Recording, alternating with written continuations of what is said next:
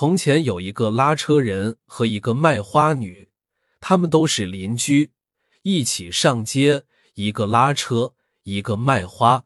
久而久之，双方都喜欢了对方。有一次，拉车人遇到了一个女胖子顾客，卖花女帮他一起拉，总算把这个女胖子送到了目的地。拉车人很感谢卖花女。还有一次。卖花女卖了一枝花，可买主说要买一束花，而且花的颜色不能重复。卖花女为难了，她想：我只有红的、黄的、白的、粉的这四种，该怎么分配呢？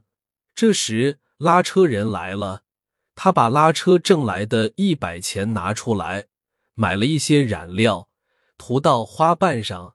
这样就成了色彩不同的画了。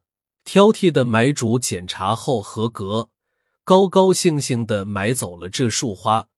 卖花女很感谢拉车人，双方马上要订婚了。可是王子却喜欢了卖花女，被他把卖花女抢走了。拉车人很伤心，他偶然爬上了希望山，神仙给了他一只虎。名字叫威武，让他带着老虎娶回未婚妻卖花女。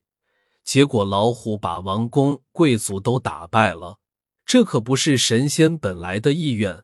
后来拉车人得到了国家，成了国王；卖花女成了皇后，老虎成了国王的贵重宠物。